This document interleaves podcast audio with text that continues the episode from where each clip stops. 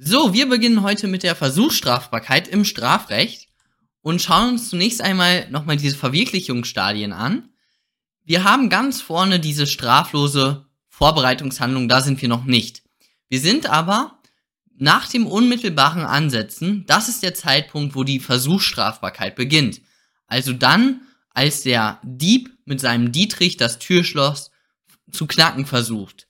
Und es macht Klick, die Tür ist offen und A nimmt eine Uhr an sich und steckt diese dann in seinen Rucksack. Wenn er diese, die Uhr in seinen Rucksack gesteckt hat, dann hat er einen neuen Gewahrsam begründet und dann ist der Diebstahl vollendet. Dann beginnt die Vollendungsstrafbarkeit und wenn er dann das Diebesgut gesichert hat, dann sind wir bei der Beendigung, dann ist zum Beispiel keine Teilnahme mehr möglich. Okay, das ist der Punkt und wir schauen uns jetzt einmal den allgemeinen Aufbau an von der Versuchsstrafbarkeit. Zunächst einmal müssen wir eine Vorprüfung machen. Die dürft ihr auch nicht vergessen, die ist wichtig. In der Vorprüfung haben wir zwei Prüfpunkte. Wir gucken zunächst einmal, ist der Versuch hier überhaupt strafbar? Ist das Delikt, was versucht wird, versuchter Diebstahl, versuchte Körperverletzung, versuchter Totschlag, ist das überhaupt vom Gesetz geahndet? Oder ist das Delikt, was hier in Frage kommt, wird da, ist da eine Versuchsstrafbarkeit eben nicht möglich? Das müssen wir prüfen. Und das zweite ist, das Delikt darf natürlich nicht vollendet sein. Weil wenn das Delikt vollendet ist, ja, dann brauchen wir nicht die Versuchsstrafbarkeit. Okay. Dann haben wir den Tatbestand. Und hier beim Tatbestand ist es wichtig, dass ihr euch den 22 vor Augen haltet. Eine Straftat versucht, wer nach seiner Vorstellung von der Tat zur Verwirklichung des Tatbestandes unmittelbar ansetzt. Beim Versuch ist also ganz, ganz, ganz wichtig, diese Vorstellung. Die Vorstellung der Tat steht bei der Versuchsstrafbarkeit im Vordergrund. Der Täter stellt sich was vor und tatsächlich tritt weniger ein, als er sich vorgestellt hat. Und deswegen, weil diese Vorstellung des Täters so wichtig ist, müssen wir die auch voranstellen. Das heißt, wir prüfen im Tatbestand zunächst einmal den Tatentschluss, also was hat sich der Täter vorgestellt, und dann prüfen wir erst das Objektive, also das unmittelbare Ansetzen. Hat der Täter hier wirklich unmittelbar angesetzt? Das ist objektiv zu beurteilen. Und der Tatentschluss, das ist eher das Subjektive, wo man eben in den Kopf des Täters schaut. Dann haben wir wie immer die Rechtswidrigkeit und die Schuld. Und ganz wichtig ist beim Versuch immer noch dran zu hängen, der persönliche Strafaufhebungsgrund des Rücktritts, nämlich beim Einzeltäter nach 24 Absatz 1. Okay, das ist der Standardaufbau für den Versuch und wir schauen uns jetzt die Vorprüfung ganz kurz an.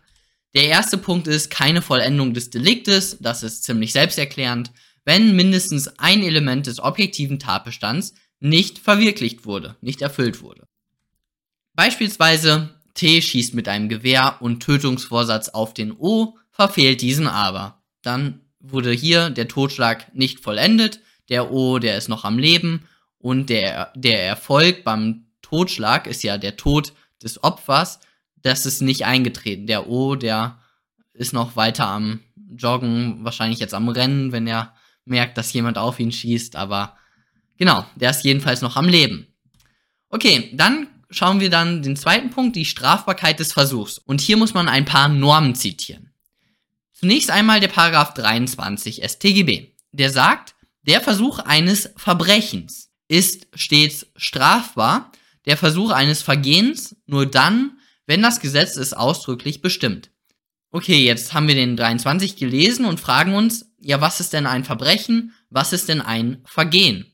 Und da hilft uns der Paragraph 12 weiter. Paragraph 12 sagt, Verbrechen sind rechtswidrige Taten, die im Mindestmaß mit Freiheitsstrafe von einem Jahr oder darüber bedroht sind. Vergehen sind rechtswidrige Taten, die im Mindestmaß mit einer geringeren Freiheitsstrafe oder die mit Geldstrafe bedroht sind.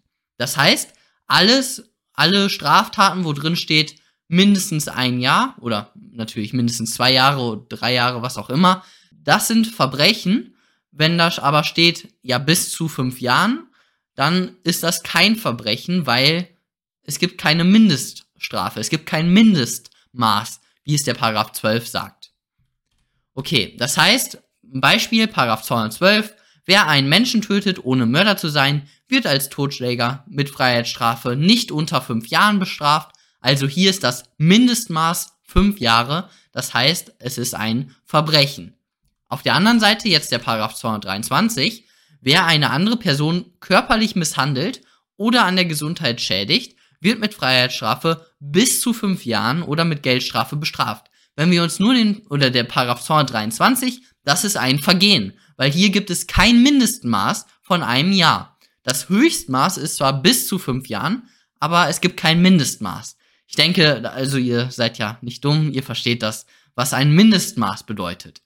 Und dann ist also grundsätzlich diese Körperverletzung, wenn wir nur den Absatz 1 betrachten, ist ein Versuch, eine versuchte Körperverletzung ist also nicht strafbar, wenn wir uns nur den Absatz 1 anschauen. Wenn nur Absatz 1, das ist nur ein Vergehen. Aber dann sagt der Absatz 2, der Versuch ist strafbar. Und dieser Absatz 2 ist auch notwendig. Wenn es diesen Absatz 2 nicht gäbe, dann wäre die versuchte Körperverletzung nicht strafbar.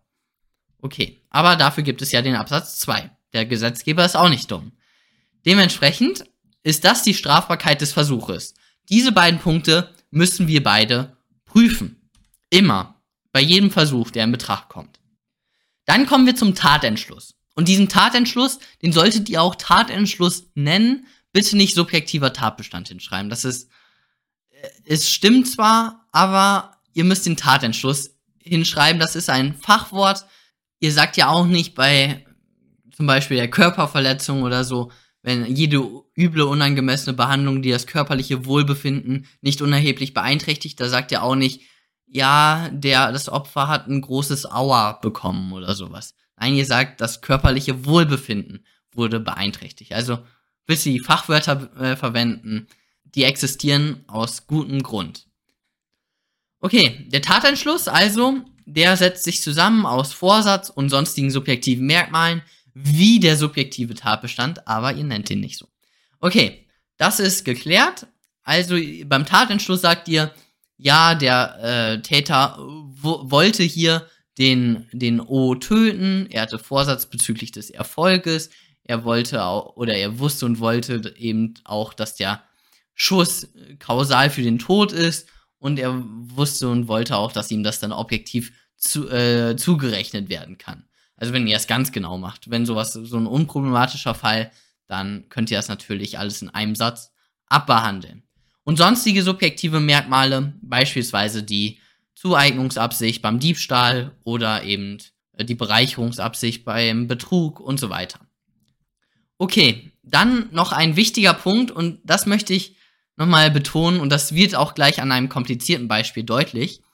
Nämlich beim Versuch müsst ihr euch immer fragen, der Täter, wollte der Täter mehr als tatsächlich geschehen ist?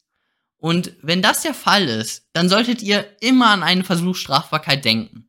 An diesen Merksatz solltet ihr immer denken. Und wenn das der Fall ist, dann kommt möglicherweise ein, eine Versuchsstrafbarkeit in Betracht. Kommen wir jetzt zu dem komplizierten Beispiel.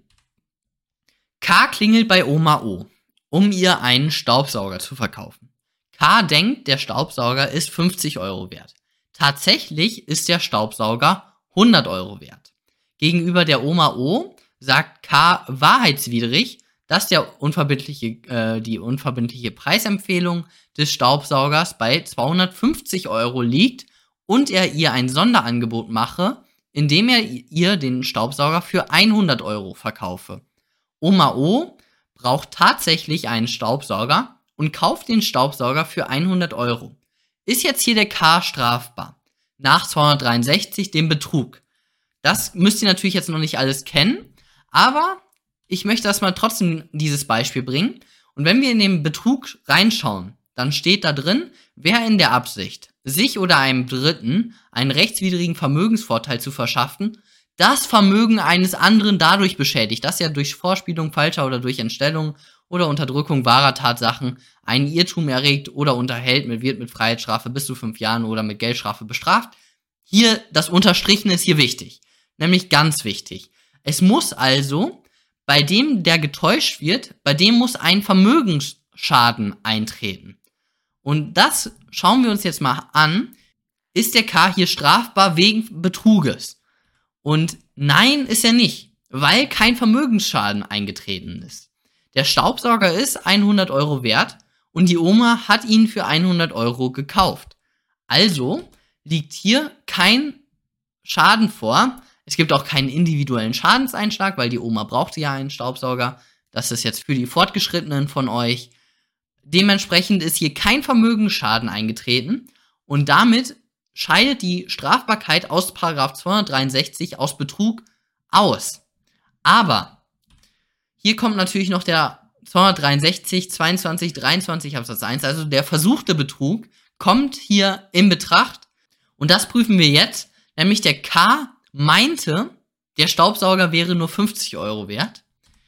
Und der Vorsatz richtete sich also auf die Verwirklichung eines Vermögensschadens. Wenn wir also im Tatentschluss sind, Vorsatz bezüglich der Täuschung, Vorsatz bezüglich des, äh, des Irrtums, Vorsatz bezüglich der Vermögensverfügung und so weiter, Vorsatz bezüglich des Vermögensschadens. Und hier, er wollte, er wusste und wollte der, der O einen Vermögensschaden zufügen. Er wollte O einen Vermögensschaden zufügen weil er, er wollte etwas, was nur 50 Euro wert ist, für 100 verkaufen. Das heißt, hier Vorsatz bezüglich Verwirklichung eines Vermögensschadens plus, daher ist der K hier strafbar nach 263, 22, 23 Absatz 1. Okay, das war jetzt ein komplizierteres Beispiel. Wir kommen zum untauglichen Versuch. Paragraph 23 Absatz 3 sagt, hat der Täter aus grobem Unverstand verkannt, dass der Versuch nach der Art des Gegenstandes, an dem oder des Mittels, mit dem die Tat begangen werden sollte, überhaupt nicht zur Vollendung führen konnte, so kann das Gericht von, von der Strafe absehen oder die Strafe nach seinem Ermessen mildern. Okay, das ist der untaugliche Versuch und der Paragraph 23 Absatz 3 sagt, dass nur bei grobem Unverstand von der Strafe abgesehen werden kann. Das heißt für uns im Umkehrschluss, dass wenn kein grober Unverstand vorliegt, die Strafbarkeit wegen Versuchs in Betracht kommt. Das ist ganz wichtig. Und immer den 23 Absatz 3 im Umkehrschluss halt so zitieren in der Klausur. Das ist wichtig. Und dann habt ihr hier jetzt ein kleines Beispiel. T bricht bei O ein und sieht diesen im Bett liegen. Er schießt viermal auf den Körper des O und verschwindet dann wieder. Tatsächlich war der O aber schon einige Stunden vorher an einem Herzinfarkt gestorben. So, prüft mir einmal das durch. Paragraph 212. Ist Paragraph 212 verwirklicht? O ist tot. Erfolg ist eingetreten. Okay. Waren die Schüsse kausal für den Tod des O? Nein, waren sie nicht. Der O war schon tot. Er ist an einem Herzinfarkt gestorben. Das heißt, der T ist nicht strafbar nach 212. Aber möglicherweise kommt die Strafbarkeit wegen versuchten Totschlags in Betracht. Fangen wir an mit der Vorprüfung. Ist der Versuch strafbar? Ja, Totschlag ist mit mindestens fünf Jahren ähm, geahndet. Das heißt, das ist zu bejahen. Dann zweiter Punkt, hier nicht alle Tatbestandsmerkmale des objektiven Tatbestands wurden verwirklicht. Ja, es fehlte hier an der Kausalität. Dementsprechend Vorprüfung sind wir durch. Wir kommen zum Tatentschluss. Hatte der T Vorsatz bezüglich des Erfolges? Ja, er wollte, dass O tot ist. Hatte der T Vorsatz bezüglich der Kausalität? Ja, T wollte, dass seine Kugeln kausal für den Tod des O sind. Und T hatte auch Vorsatz bezüglich der objektiven Zurechnung hatte er unmittelbar angesetzt. Ja, er hat schon mit der Tathandlung, mit der eigentlichen Tathandlung begonnen. Das reicht immer für das unmittelbare Ansetzen. Dann haben wir Rechtswidrigkeit und Schuld und zurückgetreten ist er auch nicht. Also Strafbarkeit wegen versuchten Totschlags ist zu bejahen. Ein Beispiel für einen äh, groben Unverstand äh, wäre, ähm, der T schießt mit einer Wasserpistole und mit Tötungsvorsatz dem O ins Gesicht. Ähm, ja, das wird nie was. Mit einer Wasserpistole kann man keinen Menschen umbringen. Oder ähm, ihr schießt mit einem Luftgewehr auf ein Flugzeug, äh, soweit kommt die Kugel nicht. Also da ist eben grober Unverstand. Äh, das wären Beispiele dafür. Kommen wir zu einem weiteren Beispiel. T betritt ein Elektrofachgeschäft. An der Kasse sieht sie wertvoll aussehende Kugelschreiber in einem Korb liegen. Sie beschließt, einen davon wegzunehmen und steckt diesen in ihre Jackentasche. Sie wurde aber von dem Geschäftsinhaber beobachtet, der aber kein Problem mit der Wegnahme hat, weil die Kugelschreiber ein Geschenk für die Kunden sein sollen. Ist die T hier strafbar? Das war ein kleines Problem in einer Klausur von mir. Das ist der Fall. Und da müssen wir jetzt eben gucken, ist die T strafbar? Ist die T strafbar wegen 242, also wegen vollendetem Diebstahl? Wir gucken den objektiven Tatbestand an. Da müsst ihr jetzt den Diebstahl prüfen können. Äh, das haben wir noch nicht gemacht. Aber bei der Wegnahme kommt ihr zu dem Ergebnis, es liegt keine Wegnahme vor, weil hier liegt kein Bruch vor. Äh, Bruch äh, fremden Gewahrsams und die Begründung neuen Täter, nicht notwendigerweise Täter eigenen Gewahrsams. Äh, hier lag ein Einverständnis vor, ein tatbestandsausschließendes Einverständnis. Somit lag keine Wegnahme vor und damit scheidet die Strafbarkeit nach 242 aus. Aber die T wollte mehr, als sie tatsächlich verwirklicht hat. Immer das im Hinterkopf behalten. Deswegen kommt hier die Strafbarkeit wegen versuchten Diebstahls in Betracht. Hier nach dem 23 muss nur eine 1 hin. Okay, also fangen wir an mit der Vorprüfung. Es lag keine Vollendung vor. Keine Vollend es lag kein vollendeter Diebstahl vor, weil, siehe oben, die Wegnahme ist nicht erfolgt. Dann, zweiter Punkt, Strafbarkeit des Versuches, ja, 242 Absatz 2. Dann kommt man zum Tatentschluss, der liegt vor, unmittelbares Ansetzen liegt auch vor, Rechtswidrigkeit und Schuld und natürlich noch der Rücktritt. Perfekt, also ist die T hier strafbar wegen versuchten Diebstahls. Und natürlich noch ein Strafantrag, aber ja. Okay, dann kommen wir zu zwei klausurirrelevanten Konstellationen, aber ihr solltet die mal gehört haben. Einmal der irreale Versuch, T sticht einer Voodoo-Puppe ins Herz, um den O zu töten. Der O stirbt aber nicht. Überraschung. Äh, da ist der T jetzt hier nicht strafbar. Also dogmatisch ist das äh, schwer zu begründen, weil man könnte ja denken, hey, ist das hier nicht ein äh, untauglicher Versuch? Der T wollte doch mehr, als tatsächlich passiert ist.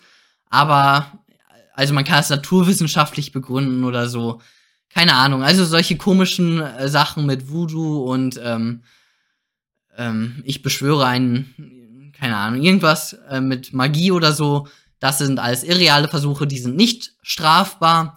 Und genau das gleiche mit dem Warndelikt. Beim Warndelikt, der Täter nimmt irrig an, dass sein Verhalten unter eine Strafnorm falle. Diese Strafnorm existiert aber nicht oder existiert eben nicht mit diesem Inhalt. Zum Beispiel der Homosexuelle denkt, dass Homosexualität strafbar ist. Das ist natürlich, wird das nicht geahndet, weil das könnt ihr schon am, am Wortlaut oder äh, könnt ihr im Grundgesetz ablesen. Artikel 103 Absatz 2 sagt irgendwie so ungefähr, dass eine Straftat, äh, dass eine Tat nicht bestraft werden kann, wenn diese, wenn es keine Strafnorm die Tat gab. Also es muss eine Strafnorm vorher existieren, damit jemand bestraft werden kann. Aber diese Norm muss vorher existieren, vor der Tat. Und wenn eben keine Norm existiert, dann ist man auch nicht strafbar. Natürlich nicht. Also wenn es keine Strafnorm gibt, dann ist man natürlich nicht strafbar. Ganz klar. Okay, dann kommen wir zu dem unmittelbaren Ansetzen. Jetzt wird es wieder relevant und hier müsst ihr eine Definition kennen. Ein unmittelbares Ansetzen liegt vor, wenn der Täter subjektiv die Schwelle zum Jetzt geht's los überschritten hat und objektiv kein wesentlicher Teilakt zur eigentlichen Tatbestandshandlung mehr erforderlich ist. Diese Definition mit dem Subjektiv Jetzt geht's los und dem objektiven Teil müsst ihr können. Wirklich eine der wichtigsten Definitionen. Subjektiv immer diese Schwelle zum Jetzt geht's los ähm, nennen. Da gibt's keine andere Formulierung. Beim Objektiven, äh, da kann man auch sagen, Also, ähm, und objektiv, dass Rechtsgut unmittelbar gefährdet wurde oder unmittelbar gefährdet ist, äh, das kann man auch so sagen, diese Definition. Aber ihr könnt das auch in jedem Lehrbuch oder so nachlesen oder einfach nur googeln. Perfekt. Also das ist die Definition vom unmittelbaren Ansetzen und wir kommen jetzt zu ein paar Beispielen. T klingelt bewaffnet und maskiert an der Haustür, um das Opfer auszurauben. Liegt hier ein unmittelbares Ansetzen vor? Ja, weil das Rechtsgut ist unmittelbar gefährdet. Es ist kein weiterer Teilakt mehr erforderlich von seiner Seite. Das Opfer muss nur noch die Tür öffnen und der hat schon die, die Pistole sozusagen in der Hand. Da muss man nichts mehr machen. Da ist direkt unmittelbar angesetzt. Auf der anderen Seite, T klingelt bewaffnet und maskiert an der Tür des Reihenhauses, um reingelassen zu werden, um danach das Opfer im vierten Stock auszurauben. Liegt hier ein unmittelbares Ansetzen vor? Nein, weil hier sind noch wesentliche Teilakte erforderlich. Also, ich, ich denke, ihr, ihr versteht, was ich meine. Also in diesen großen Häusern mit so ganz vielen Wohnungen, da klingelt man erst und dann wird das halt dieses nie, also dieses Geräusch, dass man die Tür öffnen kann, keine Ahnung. Und äh, dann tritt der, muss der Dieb erst nochmal eintreten und dann muss er nochmal ins vierte Stockwerk lau äh, laufen und dann muss er da wieder klingeln. Da muss er wieder klingeln und da muss das Opfer dann die Tür öffnen. Also da ist noch ganz viel dazwischen. Da ist das Rechtsgut noch nicht unmittelbar gefährdet. Da liegt noch kein unmittelbares Ansetzen vor. Beim unmittelbaren Ansetzen empfiehlt es sich sowieso, dass ihr da ein paar Beispielsfälle euch mal anschaut. Ähm, ja. Eine Sache ist mir jetzt noch ganz wichtig beim unmittelbaren Ansetzen und das müsst ihr wirklich können. Diese Konstellation müsst ihr im Kopf haben, weil das erleichtert euch das Klausurleben ungemein. Wenn der Täter die eigentliche Tathandlung bereits ausgeführt hat, dann ist immer ein unmittelbares Ansetzen gegeben. Immer. Also, Beispiel, der Jäger J sieht den O und schießt auf den. Der Schuss verfehlt. Die eigentliche Tathandlung ist eben dieses Schießen auf, auf den O. Äh, und wenn der Schuss trifft, dann ist der O tot.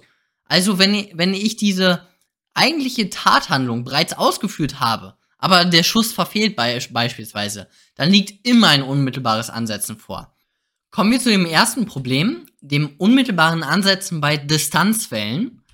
Hier sagt die herrschende Meinung, unmittelbares Ansetzen liegt dann vor, wenn der Täter den weiteren Geschehensablauf bewusst aus den Händen gibt oder jedenfalls dann, wenn das Opfer aus Täter, Täters Perspektive in den Wirkungskreis des Tatmittels eintritt. Hier sind zwei bekannte Fälle. Einmal dieser Supermarktfall, ähm, wo der Täter, der kauft Babybrei beispielsweise, dann packt der Täter Rattengift oder sowas, äh, irgendein Gift in den Babybrei, geht dann wieder in den Supermarkt und stellt den Babybrei wieder ins Regal und ruft dann die Polizei an, hey, ich will ein paar Millionen Euro. Das ist der Supermarktfall. Und auf der anderen Seite der Passauer Giftfallenfall. Der Täter wurde in diesem Fall bestohlen und es hatte den Anschein, dass die Diebe nochmal kommen würden. Und dann hat er eben, weil der Mediziner war oder Apotheker oder sowas, hat er so eine Giftfalle gebaut mit einer Flasche und äh, hat die dann dahingestellt, wenn die Diebe sich wieder an seinem Essen äh, vergehen, dass sie dann diese, aus dieser Flasche trinken und dann sterben. Und da war eben die Frage, wann liegt da unmittelbares Ansetzen vor. Genau. Und ich habe jetzt hier nur die herrschende Meinung ge genannt. Wenn ihr äh, irgendwie was, einen Streit machen wollt in der Klausur, dann denkt euch eine andere Ansicht aus. Beispielsweise, ja, es reicht bereits, wenn er diese Falle gebaut hat und dann auf den Tisch hingestellt hat, dann ist schon das ähm, unmittelbare Ansetzen gegeben. Ja, und dann sagt ihr noch die herrsche Meinung. Die herrsche Meinung sagt eben, wenn man das bewusst aus den Händen gibt oder wenn die Opfer in den Wirkungskreis ähm, des Tatmittels eintreten. Also wenn die Diebe nochmal gekommen wären, dann äh, sind die in diesem Wirkungskreis und dann liegt erst unmittelbares Ansetzen vor. Und dann sagt ihr, ja, hier die herrschende Meinung ist zu bevorzugen, weil beim unmittelbaren Ansetzen kommt es darauf an, dass das Rechtsgut unmittelbar gefährdet wird.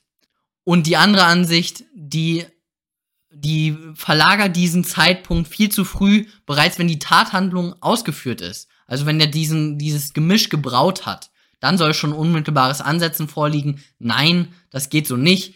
Unmittelbares Ansetzen erst, wenn der, wenn das Rechtsgut unmittelbar gefährdet ist. Genau. Dann unmittelbares Ansetzen bei Unterlassungsdelikten. Hier habe ich euch ein paar mehr Ansichten gegeben. Einmal der erstmögliche Eingriff, auch jetzt hier ganz vereinfacht. Bereits wenn sich die erste Möglichkeit ergibt, dass der Täter eine Person retten kann und dies nicht tut.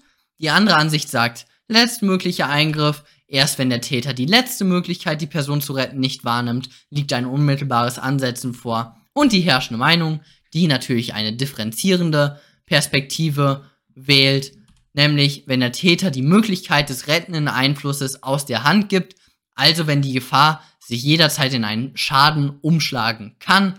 Diese, ja, das könnt ihr mal gehört haben. Äh, ich denke, das ist auch klar, was ich damit meine. Also wenn jemand ertrinkt, der ist nicht Schwimmer und ihr seht den da, dann sagt die erste Ansicht, wenn ihr, wenn ihr den zum ersten Mal seht und dann nichts macht, dann liegt ein unmittelbares Ansetzen vor, äh, also versuchter Totschlag. Die andere Ansicht sagt, wenn der schon gerade untergeht und sozusagen noch äh, fünf Sekunden sein, seine Luft anhalten kann, dann, und wenn ihr dann nicht reingeht, äh, dann liegt erst unmittelbares Ansetzen vor. Und die herrschende Meinung, äh, genau, wenn halt sowas Differenzierendes, wo man argumentieren muss. Ähm, also das in der Klausur, da müsst ihr halt ein bisschen argumentieren. Äh, das unmittelbare Ansetzen, ihr merkt, das ist auch ein bisschen normativ geprägt. Ja, also ein bisschen muss man da argumentieren. Dann, das hatten wir schon in meinem Video zu der mittelbaren Täterschaft, ähm, herrschende Meinung sagt, wenn der Täter das Geschehen aus der Hand gibt, sodass keine weiteren Zwischenschritte mehr erforderlich sind, also wenn das Rechtsgut unmittelbar gefährdet ist. Und hier seht ihr diese Parallelen. Ich habe das natürlich extra so gemacht. Dieses mit aus den Dist bei den Distanzfällen und die mittelbare Täterschaft und in gewisser Weise auch die Unterlassungsdelikte. Da ist das unmittelbare Ansetzen ja ziemlich ähnlich. Also der Zeitpunkt des unmittelbaren Ansetzens nach der herrschenden Meinung. Die andere Ansicht sagt eben, ähm, wenn der Tatmittler, also die Marionette, unmittelbar ansetzt, dann ist dies dem Hintermann zuzurechnen. Genau. Dann unmittelbares Ansetzen bei Mittätern und das unterscheidet sich jetzt. Also die ersten drei waren so ziemlich identisch, wenn man das aus den Hand gibt, wenn keine weiteren Zwischenschritte mehr erforderlich sind, wenn das Rechtsgut unmittelbar gefährdet ist. Das könnt ihr euch merken für alle drei ähm, drei vorherigen Fälle mit Unterlassen, Distanzfälle und mittelbare Täterschaft. Hier bei den Mittätern ist es anders. Da sagt die herrschende Meinung, die Gesamtlösung ist hier anzuwenden. Also, sobald ein Mittäter zur tatbestandlichen Ausführungshandlung unmittelbar ansetzt, ist dies den anderen Mittätern zuzurechnen. Weil das ist eben dieses Prinzip der, der Mittäterschaft, wo man ganz viele Personen hat und die haben alle einen gemeinsamen Tatplan und man behandelt diese vielen Personen, als wären die eine Person. Das ist so der Grundgedanke hinter der Mittäterschaft. Genau, Struktur der Mittäterschaft ist das Argument. Die andere Ansicht sagt Einzellösung, also man schaut auf jeden einzelnen Mittäter. Dann gibt es ein unmittelbares Ansetzen bei Fahrlässigkeitsdelikten. Hier kurz überlegen und dann sagen, nein, weil es gibt keinen Versuch eines Fahrlässigkeitsdelikts. Das widerspricht sich. Versuch bedeutet Vorsatz, weil Tatentschluss bedeutet Vorsatz bezüglich das, Vorsatz bezüglich diesem objektiven Tatbestandsmerkmal, Vorsatz bezüglich dem anderen, also bezüglich allen objektiven Tatbestandsmerkmalen. Beim Fahrlässigkeitsdelikt, da hat man keinen Vorsatz. Deswegen Versuch und Fahrlässigkeitsdelikt, die schließen sich aus. Man kann nicht gleichzeitig vorsätzlich und fahrlässig handeln. Also, genau das habe ich hier sogar noch geschrieben. Äh, genau, habe ich alles gerade gesagt. Dann noch der letzte Punkt oder die letzten Folien. Versuch eines erfolgsqualifizierten Delikts. Das schauen wir uns im nächsten Video an. Einmal gibt es den Versuch der Erfolgsqualifikation und den erfolgsqualifizierten Versuch im nächsten Video. Dann die Rechtswidrigkeit ist wie immer die Schuld ist auch nichts Besonderes. Und den Rücktritt, den müssen wir uns natürlich nochmal gesondert anschauen, weil der ist höchst relevant. Immer beim Versuch ist der Rücktritt zu prüfen, auch wenn es unproblematisch ist. Nennt kurz den Rücktritt und verneint ihn ganz schnell, ähm, aber erwähnt ihn immer, habt den, im, habt den immer im Hinterkopf. Perfekt, das war's dann vom heutigen Video. Kommentare, Feedback, Fragen könnt ihr wieder unten da lassen. Und wir sehen uns dann beim nächsten Mal. Bis dann.